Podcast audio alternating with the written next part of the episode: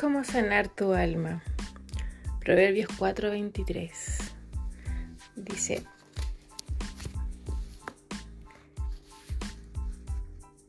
sobre toda cosa guardada, guarda tu corazón, porque de él emana la vida.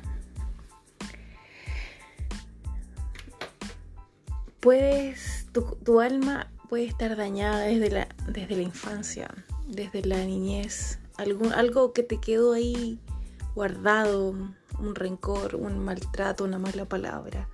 O ahora tu familia, tu esposo, tu pareja, tu hermano te dijo algo feo que te, que te quedó un rencor en tu corazón, te quedó un dolor o un hermano en la iglesia te dijo algo que no te, no te agradó y empezó a guardarse un rencor en tu alma, en tu corazón ahí es cuando empieza a enfermarse tu alma, empieza a enfermarse tu corazón.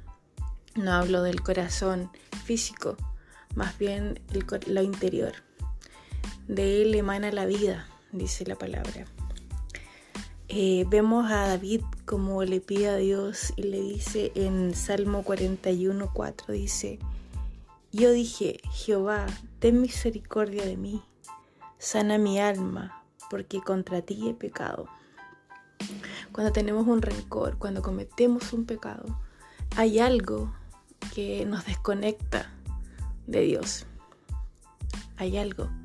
Ya no somos eh, cuerpo, alma y espíritu. Cuando pecamos estamos separados de Dios.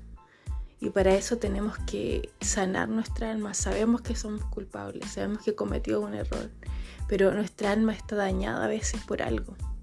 Tenemos que procurar sanar nuestra alma. ¿Y quién puede sanar nuestra alma? Solamente Jesucristo.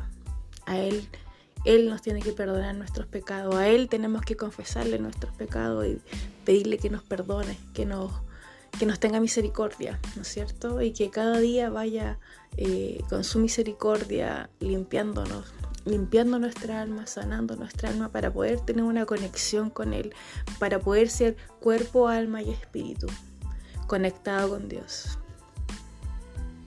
Que Dios te bendiga.